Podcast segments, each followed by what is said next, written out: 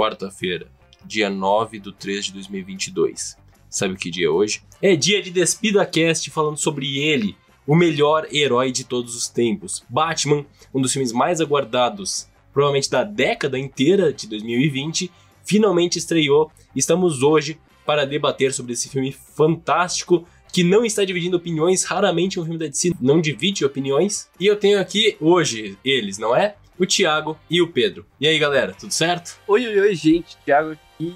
Cara, eu tenho que falar que eu tô falando do meu herói favorito, né? O herói que eu mais gosto, o personagem que eu mais amo. Cara, como é bom estar tá aqui, recebendo esse abraço caloroso do Lorenzo, do Pedro, pra falar desse, cara, meu personagem eu mais amo em toda a minha vida. E contém ironia, obviamente. Se você nos acompanha, você já sabe. Mas não estou aqui para ser hater dessa. Tenho muitas coisas positivas para falar, outra talvez nem tanto em alguns pontos pequenos. Sim, serei chato e sim terá mixagem de som hoje.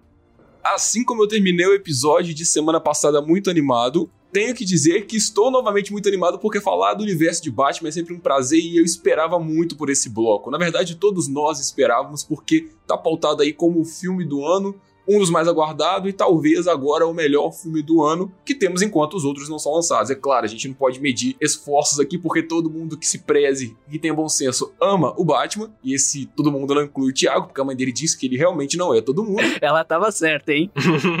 Mas eu, como um bom admirador do Homem Morcego e de meu herói favorito de todos, como eu já deixei bem claro durante esse programa, quero muito pautar na diferença, porque esse filme, além de fazer a diferença, é um filme diferente do gênero. Kevin Feige reconhece isso e finalmente nós temos um filme de super-herói que se difere dos outros. A gente pedia tanto por isso no Despida que finalmente conseguimos. Mas será que esse diferente é bom? E óbvio que para falar sobre o Batman é um universo muito gigante. Se você gosta desse universo do Batman, na semana passada a gente lançou um episódio sobre quem é o melhor Robin entre os quatro principais: Dick, Tim, Jason ou Damian. Então, se você gosta disso, vai lá e confere o episódio que tá bem legal. Batman, ou então The Batman, como é chamado o filme em inglês, é um novo filme de Matt Reeves abordando, sim, o Homem-Morcego. Numa abordagem muito mais um pouco de mistério e investigação, o filme tem no elenco Robert Pattinson como o Batman, Zoe Kravitz como Selina Kyle e Paul Dano como o Charada, um vilão que há muito tempo não aparecia aí nas telas do cinema, na verdade desde a década de 90, se você parar para pensar. O filme, como eu disse, traz uma série de assassinatos que tem acontecido pelo próprio Charada, onde ele vai deixando suas dicas ou suas charadas, como o próprio nome diz, para o Batman tentar desvendar esse mistério. E com isso, o filme acaba conquistando bastante uma coisa que muitos fãs do Batman pediam há muito tempo, que era esse lado da investigação, muito presente principalmente nos jogos do Batman Arkham, seja o Arkham City, Arkham Asylum, Arkham Origins ou Arkham Knight. E antes de mais nada, antes de se aprofundar um pouco mais na história, eu já quero deixar avisado que esse episódio sim vai ter spoilers, vai ter muita coisa, porque é um filme de quase 3 horas, então se você não assistiu Batman ainda, vai agora comprar o ingresso, assistir e volta aqui para escutar o episódio. Ou se você não se importa com spoilers, é só ficar aqui com a gente. Tá sempre bem-vindo. Logo no início do filme, somos apresentados a primeira morte cometida pelo Charada. E então, somos apresentados a primeira ambientação de Gotham que vem esse grande destaque desse episódio. Gotham de Matt Reeves, ela é apresentada de uma maneira muito diferente de qualquer outra Gotham que a gente já viu em qualquer filme apresentando os criminosos com muito medo das sombras que esse folclore do Batman traz consigo. Isso é muito interessante porque eu já pautei aqui em outras vezes sobre como Gotham é uma cidade muito densa, é um negócio muito legal de se explorar não só pelos personagens que compõem aquele todo, assim como a própria Gotham é um personagem, como você bem acabou de dizer, porque ela tem toda uma atmosfera, ela conversa com aquele universo. Ela não é apenas uma ambientação, não é apenas um local. Ela tem toda a estrutura que se dá para as histórias. As histórias de Gotham não poderiam acontecer com os mesmos personagens em lugares diferentes, apenas em Gotham. E isso é muito importante para toda a mitologia do Batman e para todo o universo dele, principalmente de investigação. Aqui no filme isso é muito bem retratado pelo detalhe técnico primoroso absurdo que o Matt Reeves conseguiu trazer, de densidão em takes longos, em diversas partes em que ele pausa e traz a introspecção dos personagens, com aquela cena genial do início onde temos a narração do Batman junto com o pavor dos bandidos sobre todo esse folclore que você também citou, dessa figura mística que é o Batman, que com certeza vai ser explorado mais para frente, na série futura da, do departamento de Gotham da polícia, porque a gente consegue ver todo esse medo do Batman, toda essa mitologia do Batman, sem com que ele apareça. Ele não é necessário estar presente para ser uma obra dele. Eu diria que eu fiquei com medo da introdução do filme, porque pela primeira vez eu consegui sentir na pele que o Batman é uma figura, cara, que se você encontrar com ele no escuro, você tá fudido. O filme cria uma atmosfera que ele vai mostrando os becos escuros e você fala, pô, o Batman tá ali. Aí você consegue sentir aquilo que aquela pessoa que está fazendo um crime, né, tá sentindo naquele momento. O pavor, o medo de se deparar com o Batman e levar uma surra. E aí quando ele aparece, é em uma cena que, tipo, você meio que não dá a mínima. Você fala, ah, pô, os caras estão tá no metrô roubando, você sabe que o Batman vai aparecer ali porque ele vai impedir o assalto. Mas no começo do filme, essa atmosfera é muito envolvente e eu ainda digo mais. Acredito que é a primeira vez que eles conseguem fazer essa atmosfera envolvente junto a Gotham muito envolvente. Não envolvente no sentido de eu morar lá, cara. Eu tenho para mim que jamais gostaria de morar em Gotham, porque você pode estar no sossego do seu lar, entrar o Coringa e te fazer de refém e matar. Enfim, entre Metrópolis e Gotham é melhor cair um prédio na sua cabeça do que um criminoso ir lá te perturbar, né? Coisas do ofício de super-herói da DC. Mas ainda assim, Gotham nunca foi tão bem retratada no cinema em qualquer outra mídia visual como nesse filme. Falo isso porque a Gotham do Tim Burton era muito legal, era aquela coisa mais medieval, com gárgulas. Isso tá muito estreito à origem do Batman, mas eu não sinto que aquela Gotham era suja. E quando eu falo de Gotham suja, é realmente a galera ali fazendo bagunça na rua, aqueles metrôs que realmente não tem uma estrutura de primeiro mundo. Você sente que aquela cidade é nojenta. Eu consigo ver um pouquinho abandonada, eu consigo ver um pouco disso lá na série Gotham. Aquela série que começou bem depois, né, enfim, deu no que deu. Porque ali mostra realmente como funcionava o submundo de Gotham, o tráfico em Gotham. Mas ainda em termos visuais, Cara, eu tô apaixonado por essa Gotham. Tem pequenos detalhes ali que ele faz, principalmente, que é trazer justamente essas partes mais pobres, essa parte mais crime, principalmente, ali as boates, as vielas, os metrôs, onde acontecem mais essas coisas. E principalmente aquele, aquele clima soturno. A maioria das cenas acontecem à noite, são cenas escuras uma luz ambiente muito fraca, com cenas muito especificamente iluminadas e além disso a chuva. A chuva é muito intensa em Gotham. Parece que chove o, o tempo todo. Eu sentia que estava quase em Londres, até mais, dá porque ele chove muito. É interessante como essa Gotham é uma das primeiras no cinema que apesar de ter essa parte mais escura, a maioria das cenas de noite ou mal iluminadas, é bem destacado como não é uma Gotham que parece simplesmente um beco de assalto. Parece sim uma cidade que tem sua modernidade, como é retratado naqueles painéis, estilo Times Square. Ela parece uma Nova York piorada. É, uma imagem de que é uma cidade sim moderna, mas que tá tomada pelo crime. É, foi o fato que eu citei do Tim Burton. O Tim Burton, até porque se tratando da época, colocou o Batman do Michael Keaton lá numa cidade que era festiva, então nós tivemos lá o retorno no, se passando no Natal e tudo parecia muito limpo, não tinha a escória de Gotham bem representada com aquela bandidagem suja e aqueles becos perigosos. Aqui você já consegue transmitir isso de forma que não faça com que pareça antigo, até porque o filme se passa nos tempos de hoje. Então ele tem que fazer com que a parada funcione atual. Embora esse Batman, diferente um pouco da saga Arca, não seja ainda tão atual, mas por se tratar de estar no segundo ano de atuação, a gente consegue entender isso e ver que o futuro dele é promissor. Prova disso é que poucas vezes no filme ele usa o batarangue. Poucas, pouquíssimas vezes, saca? Em nenhuma ele lança ele. Sim, ele não lança. É, mas é algo que a gente vai ver ao decorrer dos filmes. Eu não tô exigindo uma qualidade de arca aqui, de apetrechos, onde o cara pega um golpe de mutilação lá e derruba cinco de uma vez. É, a maioria dos instrumentos dele ele nem tem prontos ainda, na verdade. A gente vê que tudo dele, até o mesmo Batmóvel, nem tá finalizado 100%.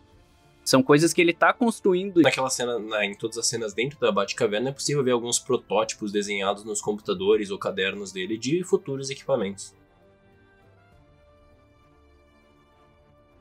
Um dos grandes pontos dessa Gotham também, para essa ambientação, fica pela fantástica fotografia presente nesse filme.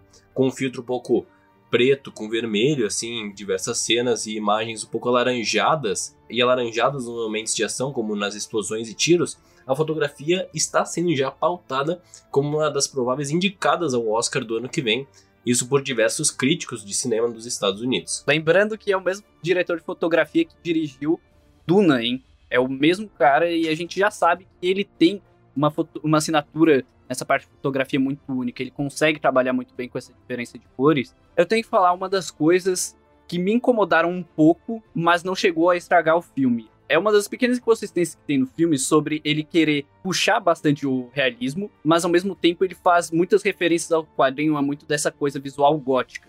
Tem algumas cenas que sou exagerado, visualmente, que destoa um pouco da realidade, mesmo o filme tentando ser o mais realista possível, quase até mesmo no nível do Nolan. Não estou falando aqui que são demérito, ou que isso é ruim, mas que ele distou um pouco dentro da proposta do próprio filme, e isso para mim chegou a dar uma incomodada um pouco. Tá, eu até entendo o seu ponto, Thiago, mas eu não vejo isso no filme de forma alguma, até porque o filme se chama Batman, é um assunto que nós vamos entrar em pauta, porque eu vi muita gente reclamando de ter pouco Bruce Wayne e, consequentemente, pouca participação do Alfred. Mas a partir do momento que o filme se chama The Batman, ou Batman em tradução literal, ele passa para mim uma visão de que quando eu vejo que o filme está a todo momento ligado ao Batman e poucas às vezes eu vejo o alter ego dele agindo, é uma história dele e que se permite sim ter exageros. Afinal, é um cara vestido de morcego batendo em bandido. Isso não é realista, saca? Eu vejo que o Christian Bale, o Batman dele, do Nolan, era assim muito realista, prova de que a cidade era realista. Cara, eram prédios comerciais que o cara chamou de Gotham. Isso não é Gotham. E ali você tem essa parte urbana, mas ao mesmo tempo você tem aquele cara que é um mito. Tanto que no começo do filme ele pauta no caderninho dele ali que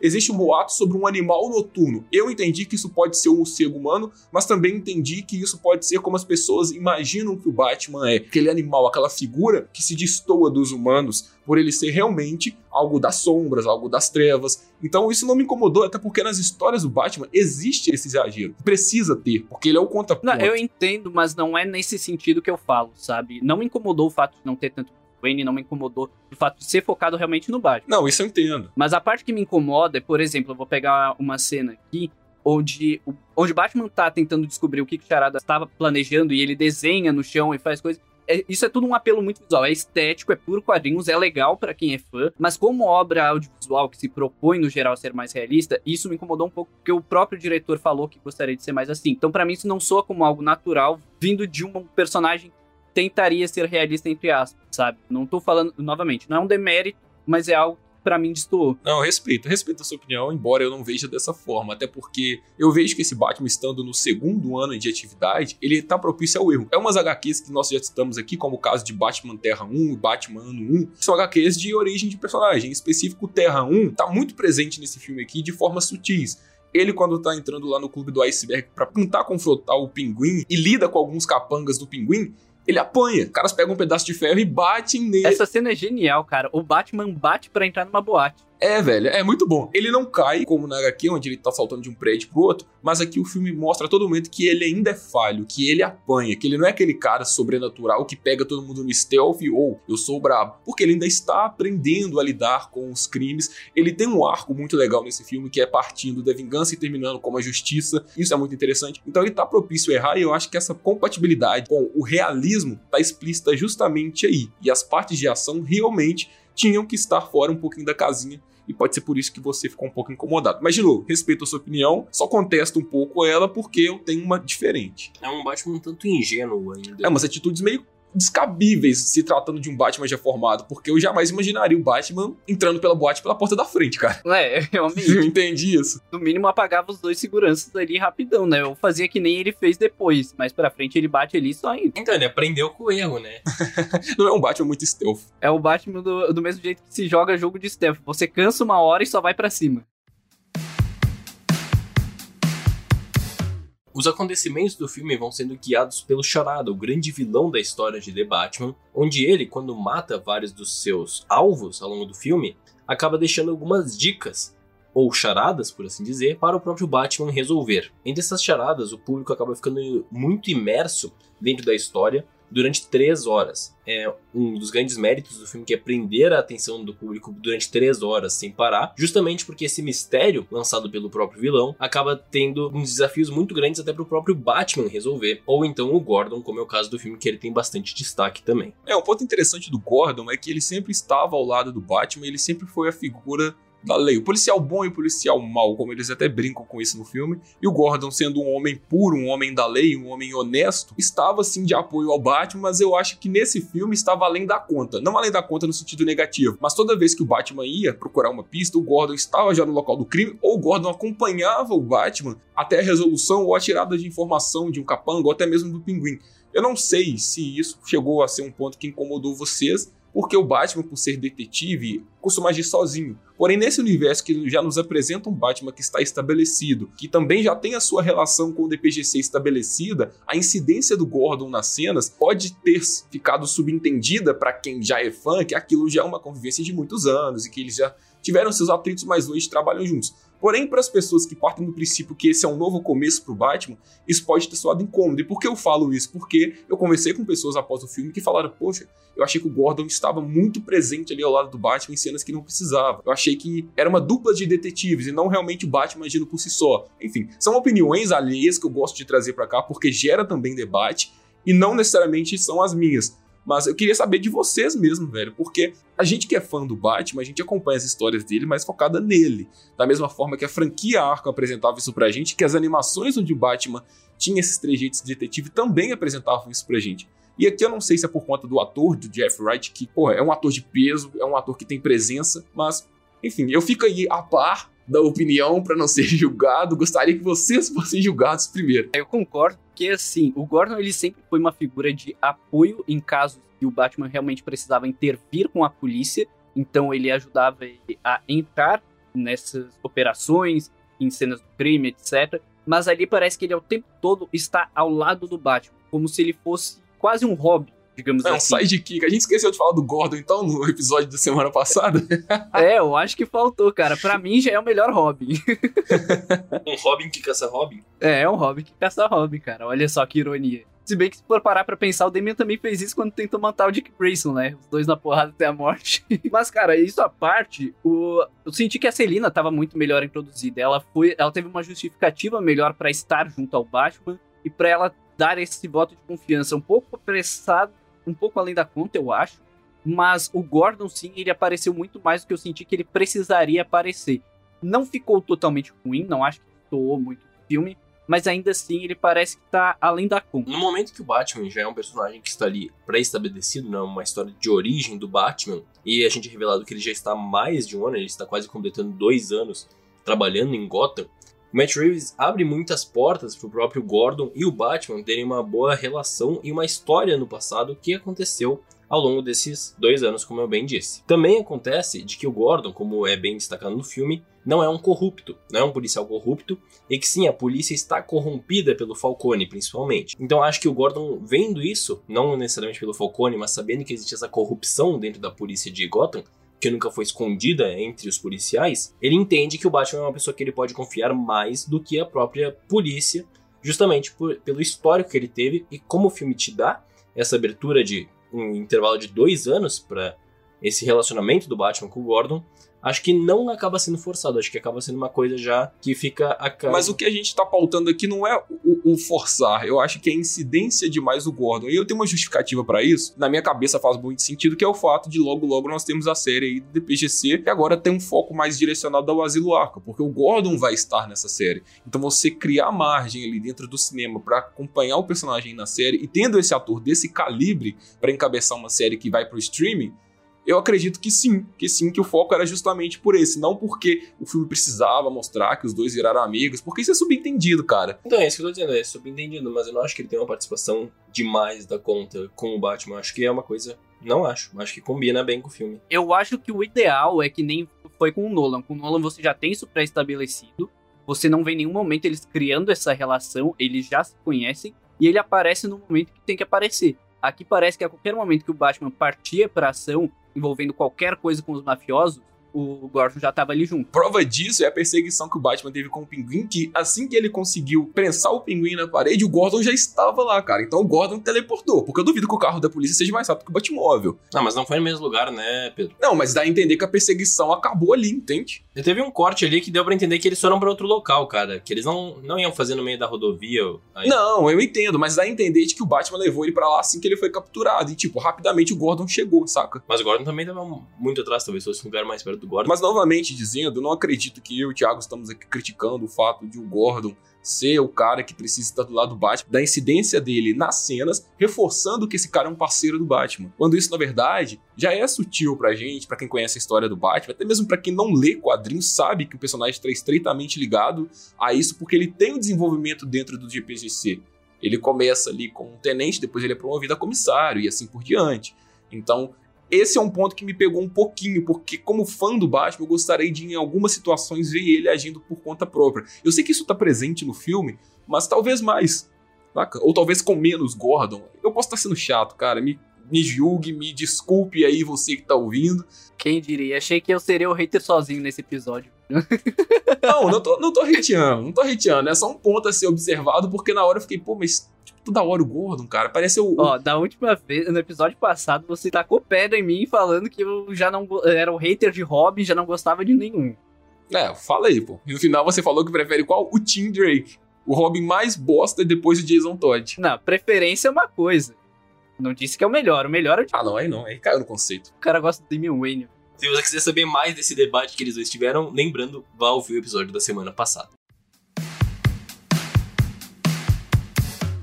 A história acaba sendo conduzida pelo Charada, o principal vilão do Batman nesse filme. Ao longo que ele vai matando os personagens, os seus alvos principalmente, ele acaba deixando sempre um cartão com uma charada para o próprio Batman resolver. E isso acaba sendo que coloca o público em imersão com a história, em imersão com a investigação que está acontecendo e focado durante três horas olhando para uma tela de cinema. Muitas das charadas acabaram deixando o Batman um tanto confuso ao longo da sua história, principalmente aquele de La El Rata Lada, e por isso o público também acaba sendo, ficando confuso com o próprio plano do charada que está sendo executado ao longo. Quando você diz que o público fica um pouco confuso, eu enquadrei nisso até certo ponto da história, porque como nós pautamos o começo desse episódio, o Batman não é um filme que se espelha em outros filmes de herói, ele é um filme único, e é por isso que a DC vem trabalhando nesses filmes, porque eles estão funcionando sendo únicos. Eu não imagino esse filme do Batman, por exemplo, funcionando em um universo compartilhado. Eles não teriam a mesma liberdade de fazer um filme de três horas, por exemplo, em um universo compartilhado. E é por isso que o filme é tão dentro de si e se permite ser um pouco mais complexo. O Charada sempre foi um vilão complexo, embora cartunesco lá na interpretação do Jim Carrey, porque é um vilão que força o Batman a usar sua inteligência. Enquanto nós temos o Bane, por exemplo, que é o contraponto do músculo, o Charada é esse cara. O próprio nome já falei do Enigma. O cara tá realmente ali para fazer o Batman quebrar a cabeça e resolver os problemas e colocar perigo naquilo. Então, quando você junta isso a máfia de Gotham, você tem uma pequena confusão porque não são personagens tão recorrentes nas histórias do Batman, principalmente o Maroni, principalmente o Maroni e o Falcone. São caras que estão estreitamente ligados ao ano 1 do Batman, a quando o Batman está começando a conhecer como Gotham respira e como o submundo de Gotham age. E aí você coloca o Charada, tem ligação com esses caras e tem alvo em relação a esses caras por conta da renovação que aconteceu e o plano lá que Thomas e Martha Wayne fizeram, que acabou não dando certo, porque esse dinheiro da renovação foi acabando sendo desviado para o submundo, enfim. Eu não vou entrar em detalhes aqui porque as pessoas assistiram o filme e eu estaria insultando a inteligência delas explicando realmente o que aconteceu. Mas eu concordo com você que não é palpável. Quando você trata de temas políticos em filmes, principalmente nos filmes do Batman, porque Cavaleiro das Trevas teve algo relacionado a isso, também com a participação do Duas Caras, que é um promotor de justiça, você força o espectador a trabalhar um pouco mais a mente. E eu acredito que isso talvez é um, até um demérito dos filmes de super-herói em geral, que entregam tudo pra gente mastigado. E aí, quando você tem um filme que faz você pensar um pouco e às vezes utiliza um pouco mais dos raciocínios do que da ação, você causa uma certa estranheza nos espectadores. Não foi o caso do Batman, acredito eu, porque é um personagem que se propõe a isso. Então, muita gente às vezes até relevou e entendeu que o filme se propunha a ser um pouco mais cabeça, mas é um filme que, por exemplo, eu não levaria uma criança para assistir comigo. Ela não entenderia a história do filme. É, ele não é aquele blockbuster genérico. Ele não é aquela coisa mastigadinha de que aqui você tem o lado bem e que você tem o lado do mal. Não, cada personagem tem a sua motivação ali. Tanto é que a própria mulher gato, na Caio, ela não tá ali junto do Batman porque ela é uma heroína, ela tá ali por interesses próprios e porque ele pode ajudar ela, assim como o Charada não tá junto com os mafiosos e os mafiosos não não estão querendo ajudar o charado. É, eles não ajudam nem eles mesmos, né, cara? É o pinguim contra o Falcone, é um jogo de interesse louco ali. Inclusive, o próprio Batman questiona sobre o pai dele. Exatamente, é muito legal a gente ver esse debate moral do Batman, dele ver o que tá acontecendo, dele ver que nem a família dele era limpa, né? Os próprios Waynes eram corruptos, a gente vê muita coisa dele se questionando, dele tentando entender como ele tá ali, como ele foi parar ali, e ele se questionando por que dele ser o próprio Batman, e a gente tem a resolução disso no final, que é muito bacana, que eu não vou falar aqui agora, porque eu acho que não cabe nesse momento. Mas foi uma resolução que eu não esperava ver do Batman no decorrer da trama. Inclusive, essa parte da política de Gotham, dos ricos, dos mafiosos, acaba sendo também muito ligada ao que a gente já acompanhou nos jogos Arkham, porque também foi a primeira vez que foi abordado no cinema, sendo abordada essa parte do passado da Marta, com a loucura da família Arkham e etc. É uma coisa que tá bem estreita ao jogo da Telltale, não sei se vocês chegaram a jogar. Eu joguei, é um jogo bem legal. Eu amo esse tipo de jogo que você conduz a narrativa. E ali, bem como algo também que guardaram pro final do filme, eles tiram uma clara influência do passado do Bruce em relação à sua família, que como você mesmo disse, Lourenço, é algo que a gente ainda não viu no cinema e que é algo que abre portas para a corte das corujas. Como o filme se pauta em um debate mais político, nada mais justo do que você explorar o lado político de Thomas Wayne enquanto ele era um candidato a prefeito de Gotham. Da mesma forma, como você pode explorar como foram resolvidos os planos do asilo Arkham, lá, encabeçado tempos atrás pela família da Marta, que hoje virou essa bagunça que é realmente um hospício de maluco, velho. Então, toda essa parte é novidade também, atrelada a um filme que se faz original por se tratar da figura do Batman. Foi o que eu pautei agora no programa. Eu disse que o filme se trata sobre o Batman e é sobre o Batman. Poucas vezes no filme você vê ele sem a máscara. Ele não quase não parece como Bruce Wayne, velho é o Batman o tempo todo. O cara deve ter. Os outros uh, personagens, como os vilões, que era o que a gente mais via, era o que mais se vendia do Batman, né? A gente não vê tanto nas outras adaptações. A gente tem muito foco no Coringa, a gente tem muito foco até mesmo no Bane, no Cavaleiro das Trevas Ressurge. A gente tem muito foco do Espantalho e de como ele comandava tudo aquilo no Batman Begins. Aqui a gente tem o Batman, é literalmente o título do filme, o ba The Batman, e é justamente sobre isso. É sobre ele se descobrindo, sobre ele entendendo o porquê ele faz aquilo e por que, que o Batman é um símbolo que precisa existir em Gotham. Não, e tá mais que tudo bem, cara. Apesar que, como a própria mitologia do Batman pauta algumas vezes e instiga, às vezes, a gente, é o seguinte: esse crime de Gotham, esses corruptos de Gotham e esses maníacos de Gotham só existem porque o Batman existe. Então é como se ele fosse o causador desses problemas. Se não tivesse Batman, não teria um louco que nem o Coringa assombrando Gotham. Teria somente o ladrãozinho que te assalta quando você tá fazendo um saque no caixa 24 horas. Saca? Inclusive, o próprio Batman cita isso logo no início, na primeira fala, quando ele tá lendo o diário dele, dizendo que o crime em dois anos só aumentou. Depois da presença dele coincidência ou não, ele é um causador de problemas também na medida que ele resolve. É um paralelo muito legal e que também não tinha sido explorado. Imagina se o J. Jonah Jameson estivesse em Gotham. Ele ia destruir o Batman na mídia. Nossa, aí o cara tava mais ferrado que o Homem-Aranha. Pelo menos ele não precisa se ferrar trabalhando para vender foto para ele, né, cara? O cara já tem dinheiro. É, é um bom ponto. Inclusive, essa parte do Bruce Wayne ser um pouco mais recluso e não aparecer tanto nesse filme, acho que é até uma coisa que pode mudar no segundo filme, de acordo com que acaba o The Batman. Bruce Wayne, nesse filme, é apresentado como uma pessoa que realmente é muito reclusa, não está levando o legado de filantropia da família para Gotham, e ele é abordado sobre isso pela própria Bela Real, que era candidata a prefeita no filme. Com a Bela Real se tornando agora a prefeita de Gotham e o Batman tendo um final um pouco mais de símbolo de justiça e esperança, acredito que agora vai começar a ser também um Bruce Wayne que vai aparecer muito mais, e não só aquele Bruce Wayne que tá sempre com aquela cara de emo, triste e depressivo, vai ser um Bruce Wayne um pouco mais do jeito que a gente conhece, o próprio Bruce Wayne filantropo mesmo, como é bem citado no filme, como o pai dele também era. Você não gostou do Bruce Wayne do Robert Pattinson, Lourenço? Eu gostei, cara. Eu adorei o Bruce Wayne do Robert Pattinson, mas acho que ele tá naquela fase do Bruce Wayne, que ele realmente, quando ele volta para Gotham, ele é sempre muito mais recluso. E o próprio Falcone diz isso no filme. Mas o filme também te dá umas dicas de que aos poucos ele tá se tornando aquele Bruce Wayne filantropo que a gente viu, por exemplo, nas animações dos Novos 52. Deixa o Bruce Wayne ouvir My Chemical Romance ali, cara. Não tá machucando ninguém. Só de noite, às vezes. Mas faz parte. às vezes? durante dois anos, 24 horas por dia, e o cara mete às vezes. Pô, o criminoso de Gotham não tem um minuto de paz, cara. Achei que para você estava tudo bem, até o Robin podia espancar os caras.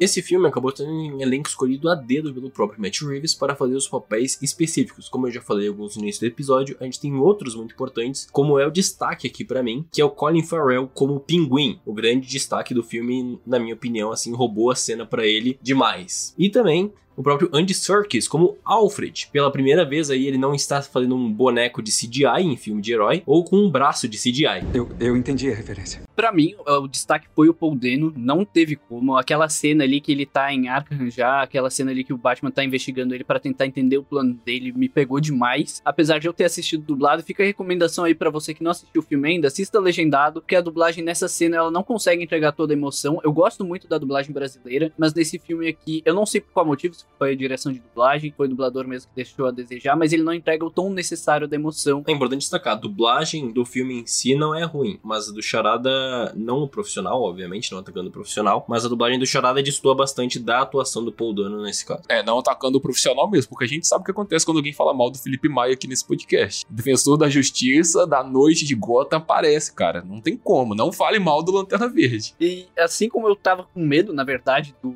da própria dublagem, falando mais um pouquinho aqui, eu tava com muito medo da dublagem do Wendell Bezerra, que me surpreendeu, tá? Eles consertaram e foi a melhor dublagem do filme inteira. Então, nesse ponto, eu tenho que dar os parabéns, que ouviram a galera que reclamou e conseguiram resolver e ficou muito bom, realmente. Agora, o que eu tenho que falar fora isso, também eu gostei muito da Celina. Gostei sim do Colin Farrell como pinguim. Ele apareceu muito bem, aquela cena de perseguição é magnífica, não só a atuação dele, como toda a construção de cena. O som ali, em cada uma das partes, ela é genial, ela é primorosa para se ouvir no cinema. É um espetáculo, é uma coisa que você acho que poucas vezes vai ver na sua vida novamente. Um trabalho de som tão preciso e absurdo, porque é uma cena longa e ela consegue te envolver do início ao fim, te deixar tenso, junto com toda a fotografia, toda a estética. E tenho que pautar aqui também que me incomodou um pouquinho a presença do Andy Stark, porque ele precisava ter mais dele no filme para poder chegar naquela cena dramática dele no hospital. Você não consegue sentir a emoção que precisava do Bruce com ele se você não tem essa ligação com os personagens. Nós que somos fãs conseguimos ter essa empatia. Agora, para quem não conhece ou foi ver o filme que esporadicamente viu o filme do Batman, talvez não tenha sentido mesmo e pode entender. É, você tocou num ponto que eu não tinha pensado. Eu gosto do Andy Serkis e eu gostei a princípio do Alfred dele o que ele tem a oferecer, porque não é aquele Alfred que quebra o galho pro Batman, velho. Batman age por si só. A gente tem o Alfred do Jeremy Irons, que é o Alfred do Ben Affleck, e que opera tudo manualmente. O cara é um profissional do TI ajudando o Batman. Enquanto nós temos lá o Alfred do Christian Bale,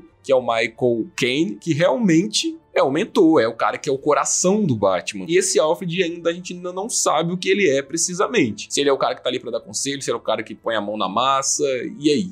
Enfim, vamos descobrir futuramente. Mas eu senti uma presença meio opaca dele, muito por conta, de novo, de tratar do Batman e não do Bruce Wayne. Então, aquele conflito de opinião foi pautado ali, mas ainda assim, concordo com você que nessa cena, talvez não quisessem dar o grau de importância que foi, mas ao mesmo tempo conseguiram surpreender com o plot da cena. Eu lembro que quando eu estava assistindo o filme no cinema, eu falei, pô, vão matar o Alfred do primeiro filme? Como assim, cara? Não tem condição, não pode acontecer isso, velho. Ela é muito bem dirigida, cara. Isso é um ponto que não dá para deixar. E o desespero do Batman também, naquele momento, dá a entender que ele morreu. Sim. Não é a tia May do Tobey Maguire. Eu gostaria de sentir o que eu senti com ela, porque eu sinto isso com o Alfred do Michael Caine, lá no filme do, do Nolan, porque ele é um velhinho e, tipo, ele é todo debilitado, ele não sabe se defender. O Alfred do Ben Affleck, não, velho. Se entrar alguém ali na Batcaverna, o cara pega um machadinho e mata ele. Simples assim, sabe? Mas, enfim, são diferentes Alfred aí que nós vamos ter que aguardar para ver o que eles vão se propor. E diferentes interpretações do Alfred, que nesse caso me remeteu bastante aquele Alfred soldado do Terra Terra 1 pela visual, necessariamente aquela ideia de já ter e ter trabalhado também com decodificação de códigos também. Eu fiquei bem curioso sobre como ele vai ser no futuro. É uma peça fundamental para a história do Batman, principalmente se tratando de um universo que ainda não tem nenhum Robin. Então você tem o coração do Batman ali 100% focado no Alfred. Dez anos depois de Anne Hathaway viver a Mulher Gato em Batman Cavaleiro das Trevas ressurge, Zoe Kravitz agora vive pela primeira vez a personagem num filme onde ela está pra lá de original e pra lá de fiel aos quadrinhos. Esse destaque para ela fica muito por conta do seu ódio com pessoas ricas, principalmente, um pouco de lacre, por que não? é a personagem que você mais gostou, né, Lorenzo? É, com certeza, Lorena, a gente já sabe aí. Óbvio, cara. E principalmente porque a história dela nos quadrinhos também está ligada a isso e ela tem uma ligação que eu pelo menos senti assistindo o filme, muito forte com a, a, personagem em Batman ano 1. Elas têm muitas semelhanças entre si. E por isso que eu gostei pra caralho dela. É, já sabemos que vai dar 5 de 5 só pelo lacre. Só pelo lacre. Mas incrível a interpretação da Zoe. E é uma personagem que eu gosto muito, porém eu fiquei com certo receio porque nos quadrinhos ela é sensual. A forma como a mulher gato anda é sensual, ela causa aquela dúvida na cabeça das pessoas, e principalmente na do Batman, que não sabe se pode confiar nela hoje, mas amanhã ela pode estar roubando um banco de novo. Quando eu vi ela pulando da janela e se esgueirando naquelas grades, cara, o cochilo da gata era o golpe que nós podíamos usar no Batman Arkham City jogando com a mulher gata. Eu senti aquilo na hora, falei, mano, como assim fizeram? Cara, é uma cena pequena, mas que teve tanta representatividade para mim, no sentido de eu me lembrar é, é, sensacional. E eu tinha um preconceito com a Zoe, não sei se eu cheguei a comentar em algum dos programas do nosso podcast, porque eu assisti muitas obras com ela e ela era uma atriz tediosa. A cara dela me passava tédio. Isso em Big Little Liars. Então, nessa série eu sentia que ela tinha uma interpretação um pouco cansada. Eu assisti também um outro filme com ela chamado Kimi, que também é um pouco cansativo. Ela tem essa cara de tédio. Eu pensei, pô, essa mulher vai interpretar mulher gata, ela precisa transparecer que ela é uma outra atriz. Felizmente, eu tive uma surpresa com a interpretação dela. Ela é muito boa no papel, ela realmente passa essa principal característica da mulher gata, que é a sensualidade, e é um par perfeito pro Bruce. A química funciona, eu tenho que dizer isso. Aquaman e Mera aprendam. Aqui a química funciona. Acho que isso deve muito ao Matt Reeves, né, cara? Ele soube escolher muito bem cada um dos atores e soube trabalhar com eles. Soube levar eles a níveis que eu não esperava. Tirando, por exemplo, o Robert Pattinson, que eu não vou dizer que ele foi ruim, mas eu já vi trabalhos dele que exigiram mais, e obviamente, por ser o Bruce Batman carreira, ele não teve tanto destaque assim. Pelo que eu vi dele, eu gostei, mas ele não teve tanto, tanto espaço para brilhar, diferente do Deno, diferente do Colin Farrell. Sério isso? Acho que até um pouco eu sentia a Zoe Kravitz um pouco mais. É, você não sentiu o Robert Pattinson brilhar? Cara, eu também tô em choque com essa fala aí do Thiago. Sinceramente, não tanto quanto eu já vi em outros filmes, cara. Nem em Crepúsculo? Na Crepúsculo ele brilha muito mais que qualquer outro filme, né? Literalmente. Não, mas piadas à parte, eu gostei muito dele aqui pelo seguinte. A gente tá discutindo durante esse programa e se atenta bem ao que eu vou dizer. Que o filme se passa mais com o Batman do que com Bruce Wayne. Consequentemente, o Robert Pattinson está em 80 ou 90% do filme caracterizado com uma máscara. E ele consegue atuar com uma máscara no rosto, cara. Isso para mim é sensacional. É que eu já tenho muito, muita experiência com outros filmes dele. Por exemplo, The Lighthouse, para mim, foi um filme que explodiu minha cabeça com a atuação dele. Assim como. esse filme é chato pra caramba. Cara, como. Esse filme é muito bom, velho. Dizem que esse filme é o filme favorito do Aquaman de Pacificador. Entendi a referência. E para mim, eu acho que o personagem, pro que ele representa no momento, ele não teve tanto espaço assim, eu digo, para se soltar. Como a gente já mesmo disse, ele é muito introspectivo, ele é muito fechado. Pro que ele precisava, ele entregou perfeitamente. Então ele não é um personagem tão expressivo, ele não é personagem tão pra fora, assim, como eu mesmo disse. Mas é o Batman, Thiago, é o Batman. O Batman nunca foi muito expressivo. Sim, eu sei. Por isso que eu estou falando que os outros tiveram mais destaque nessa parte. Eu, eu não estou falando que ele foi ruim ou deixou a desejar em algum momento. Voltando ao início do tópico, onde eu elogiei bastante Colin Farrell sobre o Pinguim, eu venho aqui elogiar de novo ele. Porque nesse papel, a voz dele, a aparência dele, então ficou destaque também para a maquiagem que fizeram, tá perfeitamente o pinguim que a gente conhece. Tudo bem, todos os méritos ao pinguim de Gotham, que é realmente muito bom, mas esse pinguim que a gente vê em The Batman é o pinguim original, é o pinguim dos quadrinhos e é principalmente o pinguim dos jogos Arkham que eu senti vendo ali, seja nos trejeitos dele, ou seja, nas ações que ele toma, como naquele momento que ele ameaça dar um tiro no Falcone, e na verdade não fez nada, tipo, ele acabou não conseguindo fazer nada. É aquele tom ameaçador que o Pinguim passa agora que ele vai começar a ser provavelmente um chefe da máfia de Gotham. Finalmente o Pinguim ganhando uma representatividade legal nas mídias do Batman, porque sempre foi tratado como um vilão secundário que agia no submundo, até mesmo nos jogos do Batman, onde ele era sempre o secundário onde fazia as missões secundárias e chamou até uma noturna para enfrentar o Pinguim. Então aqui eu acredito que também por conta da série que vai chegar ao HBO,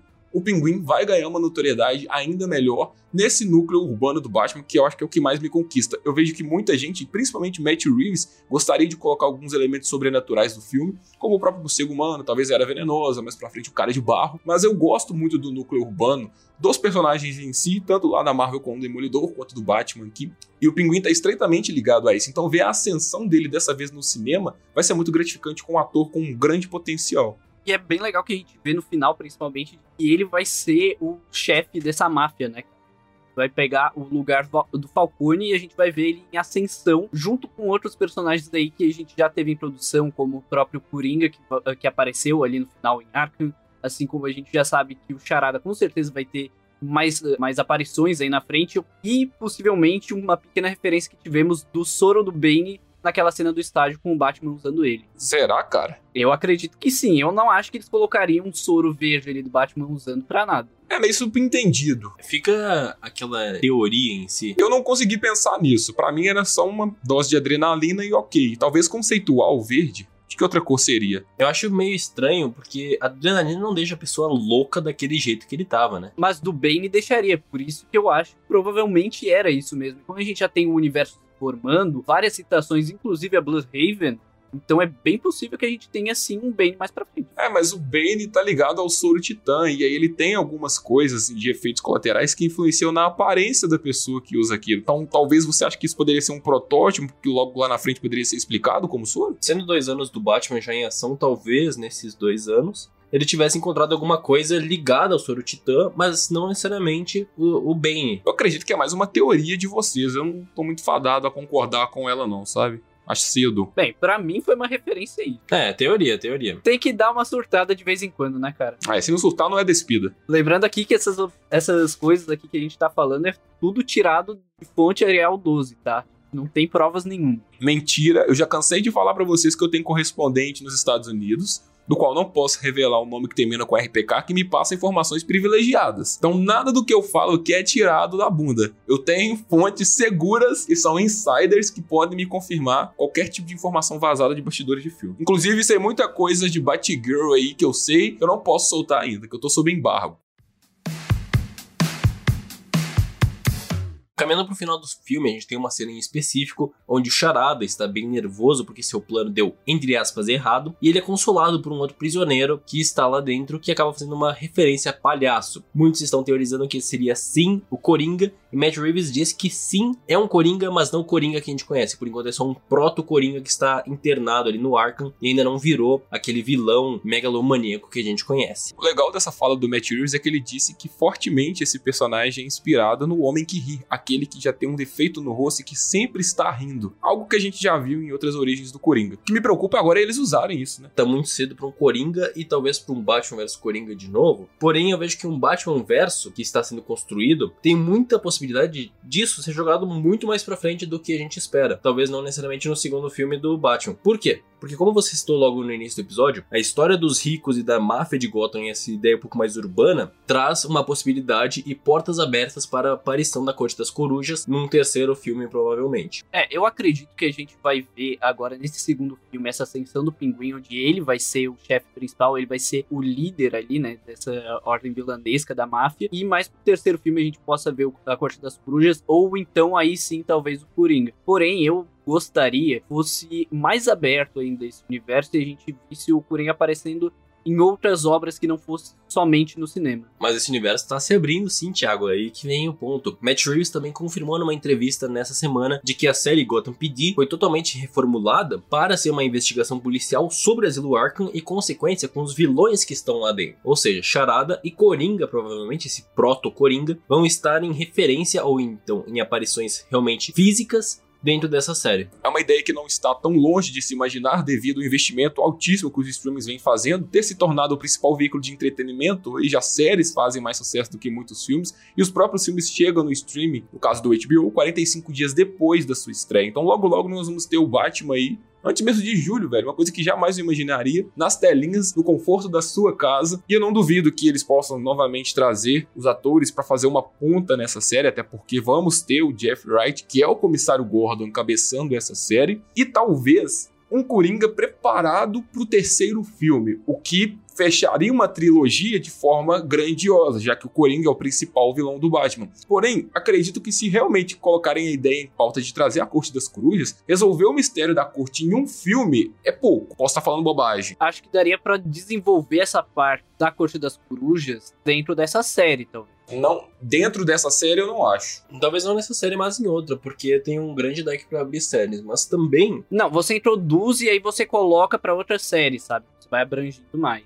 É, eu acho que em outra série mais específica sobre a Corte das Corujas, talvez pudessem ser mais introduzidos. Porém, vem outro ponto que não necessariamente são rumores, mas são que alguns fãs, entre aspas, teorizaram, é da possibilidade de ser mai, maior do que apenas uma trilogia os filmes do Batman, talvez quatro ou cinco filmes. É, mas aí dependeria de uma renovação, porque tanto Matt Reeves quanto Robert Pattinson assinaram um contrato para três filmes. Eu gostaria de ver, sim, uma Corte da Coruja trabalhada em mais de um filme. Eu acredito que um filme não seria suficiente. Embora eles consigam adaptar da forma que adaptaram naquela animação, e claro, ficou muito corrido, a corte é uma parada recente, né, das HQs, a gente tem que dizer, porque não é dos anos 90, cara, é uma história lá do Scott Snyder. Então, vamos colocar que é algo recente. Na cabeça do leitor que está adquirindo quadrinhos agora, ele vai gostar de ver isso com mais detalhes. Prova disso é que a Run Corte das Corujas corre para diversos personagens da Bat-família. Não é só focada no Batman. E aí você traz uma corte e não pincela nem Dick Grayson Asa Noturna, acho cedo. Não sei, né? Posso estar falando bobagem aqui, mas gostaria de ver essa corte depois do universo já estabelecido. Até porque ela daria mais margem para outros personagens criarem ali algo que realmente é notório para eles e faz você se interessar por eles, como é o próprio caso do Asa Noturna. Como a gente falou mais cedo, também vai ter uma série sobre o Pinguim,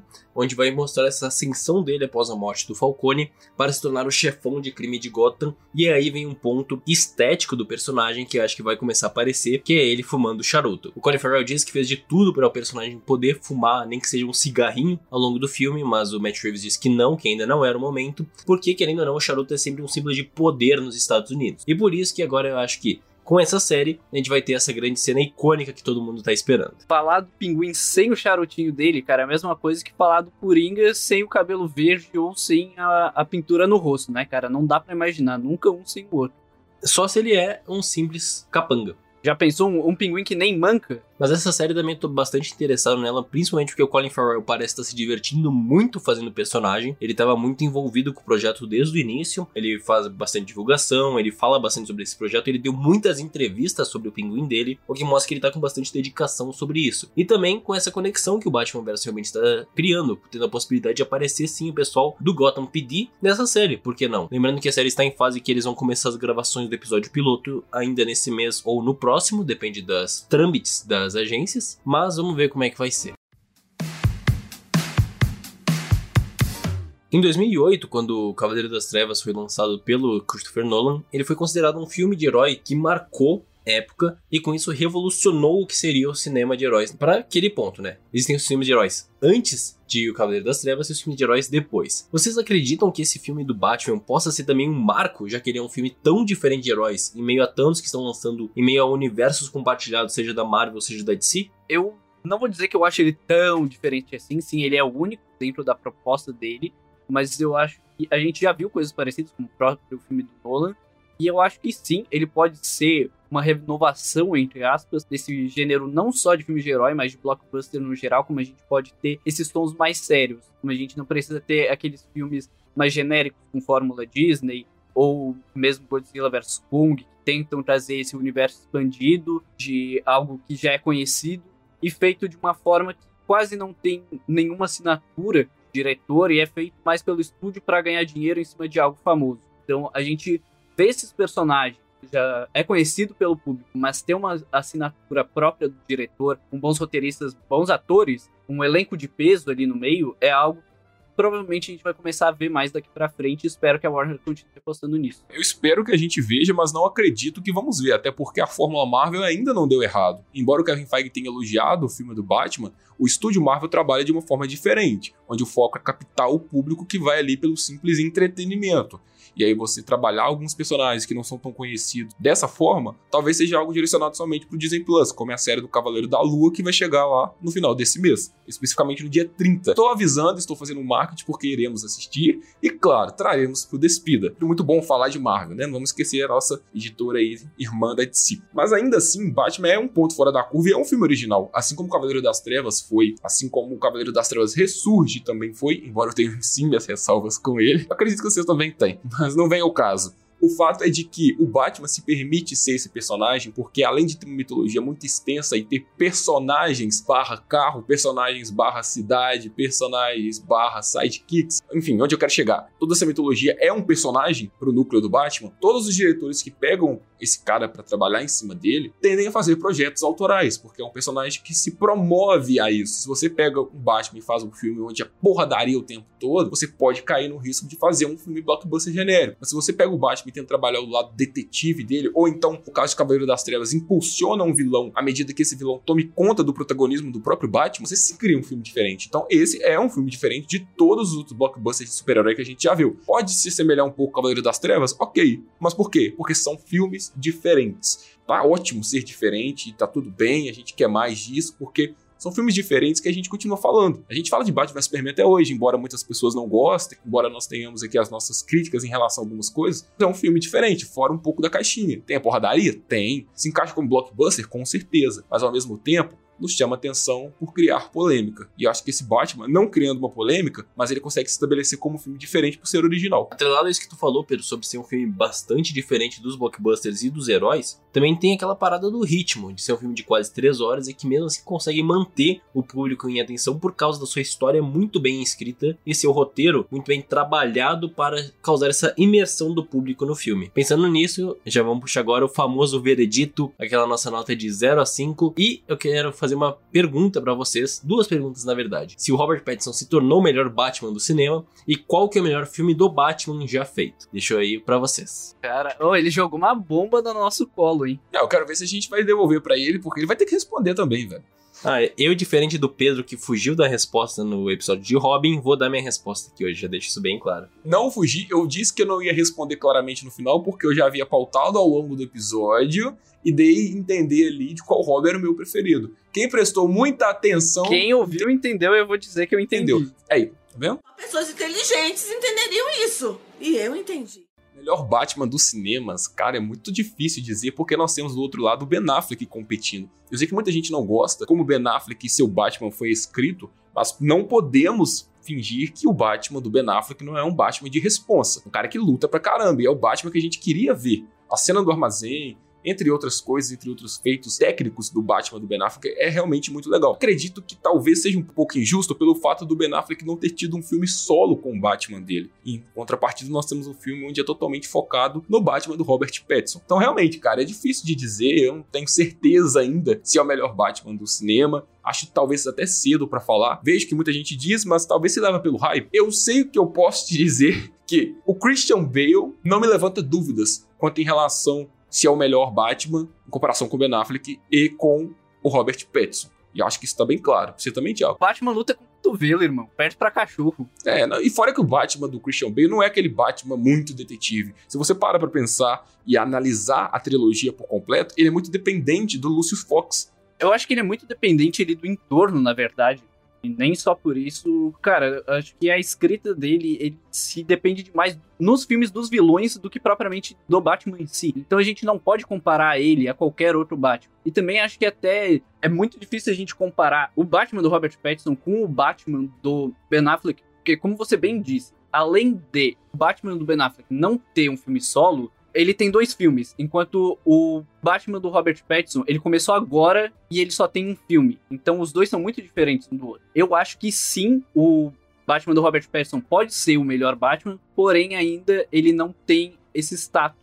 Ele não pode ter esse status porque ele não chegou ainda onde ele tem que chegar para isso. Para não falar que eu vou ficar em cima do muro e vou responder a pergunta do Lorenzo assertivamente, eu diria que em comparação a outros Batman que tiveram seu momento de brilhar, o Robert Pattinson sim é o melhor de todos. Porém, pelo fato do Ben Affleck não ter se provado em um filme solo e a gente não conseguir ver o que ele seria capaz de entregar em termos de detetive, fica um pouco injusto comparar. Então, sim, Lourenço, é sim o melhor Batman do cinema em relação a filme solo, em relação a tempos de tela e desenvolvimento, mas eu não acredito que seja passível de comparação em termos de produtividade, aquele Batman que tem a oferecer. Nós vamos descobrir com o segundo filme, mas infelizmente não vamos descobrir com o Batman do Ben Affleck, que com certeza vai morrer no filme do Flash. Aí ele se tornando morto, para mim, vai ser o melhor Batman do cinema. É brincadeira, velho. Jogando a bomba de volta para você, Lorenzo. Qual que então é o seu Batman preferido, cara? O, o Thiago não falou ainda, pô. O Batson pode se tornar, ele só não é ainda. Então, para mim, eu tô cravando que ele vai ser. Ah, vai saber que se tu não acha o Keaton ou o Kilmer ou o Clooney. Ou o Lego. O Lego é foda. Ah, não. O, o, Lego, ele, ele tá assim, ele tá no patamar mais acima possível. É, é Tier S, assim, é o topo da prateleira. Ninguém chega perto dele. Vou deixar bem claro logo de primeira que, para mim, o melhor Batman é o Robert Pattinson, e eu vou explicar esse motivo agora. Por quê? Normalmente o Batman, quando ele é colocado nas telas, ele é colocado com a visão do diretor. O Snyder colocou ele uma visão bastante ligada principalmente à HQ do Batman Cavaleiro das Trevas, mas também um Batman bem frustrado, principalmente, bem irritado, e é a visão do diretor para o personagem. O Snyder tem bastante característica disso em qualquer adaptação que ele faz. Ou seja, o Snyder é assim? Talvez, porque ele faz um Superman que não é assim, por exemplo. Então, tipo, ele, ele tem suas visões muito específicas para cada personagem, principalmente bem específicas para seu universo compartilhado que ele tinha. Uma coisa bem pontual dele, o que não é um demérito. O Nolan fez um filme do Batman bem mais humanizado, bem mais realista, que, querendo ou não, apesar do Batman apanhar e lutar com o cotovelo, é um Batman que é a visão do Nolan também. E nesse caso, apesar desse Batman ter sim uma visão do Matt Reeves, ele é o Batman que eu mais senti que era o personagem que eu conheço. É o Batman que eu mais senti que é, não foi um filme do Batman, foi um filme para o Batman brilhar, por assim dizer. Foi um filme onde o personagem das HQs, o personagem dos jogos, o personagem das animações estava na tela e foi a primeira vez que eu senti isso assistindo um filme do Batman. Eu acredito que é o mais fiel e foi o que eu mais me identifiquei assistindo com o que eu leio. É porque se você para pra pensar, o compilado do Robert Pattinson entrega tudo. Ele entrega o lado detetive, ele entrega a ação, ele entrega o relacionamento com a mulher gato, coisa que os outros Batman não conseguiram fazer, principalmente do Affleck, que como a gente tá dizendo aqui, não tem filme solo. Então sim, Tô de acordo com você, é o melhor sim até o momento, que mesmo com um filme só conseguiu se provar muito mérito do Matt Reeves que conseguiu pegar não só um trejeito do Batman do quadrinho, mas vários e colocar dentro de um filme solo. Eu quero ver como é que ele vai ser pro preparo aí nos próximos filmes. Ele já tá preparado com roupa à prova de bala, né? Vamos ver se ele vai estar preparado para peitar um crocodilo. E agora, referente qual é o melhor filme do Batman para vocês? A pergunta, na verdade, é a seguinte: Cavaleiro das Trevas ou The Batman? É isso que você quer saber, cara.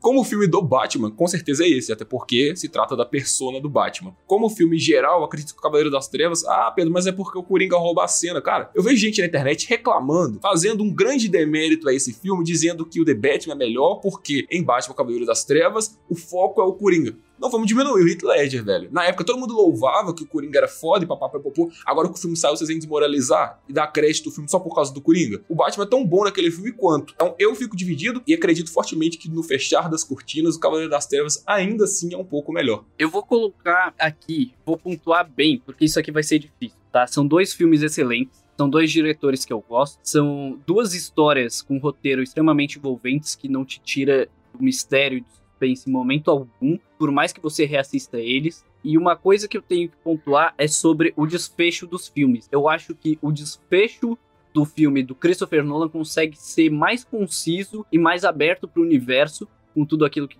a gente tinha, apesar da trágica morte do Ledger, que nós teríamos o confronto final entre o Batman e o Coringa depois. Então, considerando até o segundo filme, e apenas esses dois para comparar, eu acho o Cavaleiro das Trevas melhor por conta do final, por conta daquele ato. Eu acho que o Coringa ter ganhado é genial para toda a construção que se teria pro Batman depois. Infelizmente não vimos isso, mas para mim, por esse ponto, o Cavaleiro das Trevas ganha. Por pouquinho. No meu ponto, eu vou concordar bastante com o Pedro quando ele diz que é o melhor filme do Batman é o The Batman. Como o próprio nome diz, é um filme do Batman. E como eu falei antes, ele destaca muito o personagem que a gente já conhece e é o que traz as maiores qualidades do Batman, todas mescladas entre si. Tem investigação, tem luta e tal. E tem muitos personagens ligados ao Batman, como o Pinguim, o Charada, a Mulher Gato, que também fazem esse filme ser muito mais assertivo para o personagem do Batman. Como um filme em si, é muito complicado dizer, porque tem muitos pontos positivos e negativos de entre um e contra o outro. A gente pode reclamar que a ação do filme do Nolan não é tão boa, mas também tem o contraponto que é uma ação um pouco mais realista, por assim dizer. Então a gente pode reclamar que The Batman acaba sendo um filme que não tem aquele Coringa do Heath Ledger, e esse seria um ponto positivo em relação ao The Batman, para o The Dark Knight. Então é muito difícil escolher, porém eu vou ter que escolher e eu vou acabar sendo contra vocês, porque realmente tem uma coisa que eu não gosto necessariamente nesse The Dark Knight, que é todo aquele lance final, a reta final envolvendo o Harvey Dent. E eu gosto muito do final de The Batman. Então, pelo todo, pela fotografia também, pelas questões técnicas, acho que o filme do The Batman acaba sendo um filme como um todo melhor que o Cavaleiro das Trevas, mas é muito parelho entre eles e é dois, como eu disse antes, são dois filmes que marcaram a época e estão para sempre na história ali, no, como na segunda prateleira do Batman, atrás apenas de Batman Lego. Não gostaria de estar refutando a opinião do Lorenzo, até porque eu não gosto de refutar a opinião alheia, cada um com a sua, e a opinião é igual aquilo que você já sabe. Então, Lorenzo, antes de mais nada, eu respeito. Porém, avaliando em um critério de mérito, acredito que o Cavaleiro das Trevas tem um pouco mais de mérito por se tratar de uma história 100% original, enquanto The Batman pegou muitas coisas dos quadrinhos. Eu sei que The Batman é uma história original, onde é contado através da visão do Charada, as falcatruas que aconteciam em Gotham, essa exposição à família do Wayne, mas ainda assim você tem elementos demais para se apoiar. Isso não é um demérito do filme de forma alguma, muito pelo contrário, é um mérito do filme que conseguiu sugar isso dos quadrinhos. Mas a partir disso, você tem o Cavaleiro das Trevas que consegue dar uma personalidade diferente e original pro filme e criar um Coringa original. Coringa do Heath Ledger não era visto nos quadrinhos. É um Coringa totalmente original, feito no cinema, o cara interpretou. Sim, ele moldou até um Coringa para após os quadrinhos também se adaptarem muito ao que o Heath Ledger é. Então, enfim. né? Mas, enfim, respeito a sua opinião, cara. Você tá no seu direito aí de achar melhor. Ah, também respeito de vocês, porque pra mim, como eu disse, são os dois filmes que estão na mesma prateleira e pra mim o Batman tá um pouquinho à frente ainda. Como eu disse, os dois atrás só de Batman Lego porque é o maior crossover da história do cinema. Chegamos então ao momento do veredito, o famoso nota de 1 a 5. Já achei que ia lá. Não, não, não, não é de 1 a 10 ainda, porque 1 a 10 só Cobra Kai. Mas aí, passo pra vocês, e o primeiro que eu quero saber, o veredito, é o Thiago, porque o hater do Batman, o homem que não gosta do Homem Morcego, vai ter que falar primeiro. Vou te dizer que assim, eu tenho as minhas ressalvas com o filme, já pontuei aqui um pouco sobre elas. Gosto muito do filme num geral, ele tem muitos méritos em pegar muitas coisas do quadrinho e conseguir adaptar, e não só do quadrinho, como de diversas outras obras do Batman, como a gente já pontuou aqui. Todo o trabalho de som, todo o trabalho de fotografia, todo o trabalho de direção de cenas, ela é genial, ela consegue te imergir de uma forma que nem mesmo aqueles episódios mais legais de séries de investigação conseguiria te instigar a assistir durante três horas. Eu me senti assistindo, assim, de forma mais ativa, com mais ação acontecendo na tela, um episódio da série de Sherlock. Tão interessante que era a trama, de tão interessante que era essa investigação. E isso é um mérito muito bom pro filme. Porém, contudo, entretanto, todavia, tem esses pontos que eu falei sobre a falta de profundidade que se tem no Alfred Lin, que você precisaria ter aquilo para aquele momento de direção, deixou claro que queria que você se emocionasse com toda a construção de cena, com a trilha sonora, com todo o enquadramento, com as atuações, porém ele não te deu aquele espaço para você sentir aquilo se você não for um fã. Ele entende o fã e ele abraça o fã, ele é um presente para os fãs, mas ele não é abrangente como o blockbuster deveria ser, e esse entra um pouco o meu ponto contra o filme. Eu não vou ser o hater dessa vez. Eu até pensei em dar uma nota mais abaixo, mas como recentemente tivemos pacificador e para pacificador eu dei 5 de 5, eu não poderia dar outra nota abaixo disso para The Batman. Então é 5 de 5. Fiquei surpreso aqui com esse 5 de 5. Thiago, felizmente não sendo hater dessa vez, mas aí, vamos saber se num Batman 2 ele vai, não vai ser o hater, não é? Pedro, é contigo. Responsa. Novamente uma responsa jogada no meu colo aqui, porque já foi difícil decidir qual o melhor Batman no cinema, qual o melhor filme, enfim. Novamente, o Thiago preferiu o Cavaleiro das Trevas, mas deu 5 de 5. Então os dois, como o Lourenço está ressaltando, estão na mesma prateleira. Comigo não é diferente. São filmes únicos, são filmes memoráveis, de acordo com o que o personagem pede. Eu acho que um personagem tão grande quanto o Batman não merecia menos do que isso. Um filme para ser lembrado. E embora nós sabemos que esse vai ser só o primeiro de uma trilogia, que nos anima ainda mais para filmes futuros desse Robert Pattinson como Batman, ele vai ficar eternizado durante um tempo por se tratar de um blockbuster focado na sua individualidade. Meu problema principal com o filme é o ritmo. Eu acredito que as três horas poderiam ser um pouco resumidas assim, embora o filme mantenha a peteca lá no alto a todo momento com os plot e com as charadas do próprio Edward Nigma. Só que a partir de um certo tempo eu comecei a ficar um pouco angustiado com o passar do filme porque eu sentia que a trama andava, mas ela não estava revigorando a gente com cenas eloquentes ou cenas grandiosas como o próprio Cavaleiro das Trevas faz. O Cavaleiro das Trevas é um filme, sim, menor em termos de duração, mas a todo momento a trilha do Hans Zimmer está inflando você ali de que, olha, alguma coisa pode acontecer. E quando o foco não é o Coringa, o Bruce indo atrás de algumas respostas. Novamente, a comparação é inevitável, acredito que muitas pessoas saíram do cinema se comparando um filme com outro, mas o meu principal ofensor realmente é esse, o ritmo. Em alguns momentos me deu uma balançada ali, embora o conteúdo final seja primoroso. Por isso, contrariando a minha regra de não dar nota quebrada, infelizmente hoje vou ter que ficar com 4,5 de 5 para The Batman. Mantendo o Cavaleiro das Trevas como 5 de 5 e meu filme preferido do Batman. Olha, eu não fui o hater dessa vez. Ah, não teve hate nenhum aqui. Não, não teve hate. Mas foi a menor nota até o momento. Então chegou minha vez, como eu disse, pra mim. É o melhor filme do Batman já feito. E por isso a nota não pode ser outra que não seja 5 de 5. Assim como o Batman, Cavaleiro das Trevas, também é 5 de 5 pra mim. Porém, entretanto, todavia, eu tenho que ressaltar que tem um ponto negativo no filme que para mim acabou me tocando um pouco, que realmente me incomodou bastante, que é o, o fato dele terminar. Eu mereço. Ah, cara, eu saí apaixonado do filme, saí apaixonado pelo, pelo Pinguim, saí apaixonado pelo Batman, saí apaixonado pela Mulher Gato. Pra mim foi o filme que todo fã do Batman sempre quis assistir. Apaixonado pelo Robert Pattinson, eu até entendo, né, cara?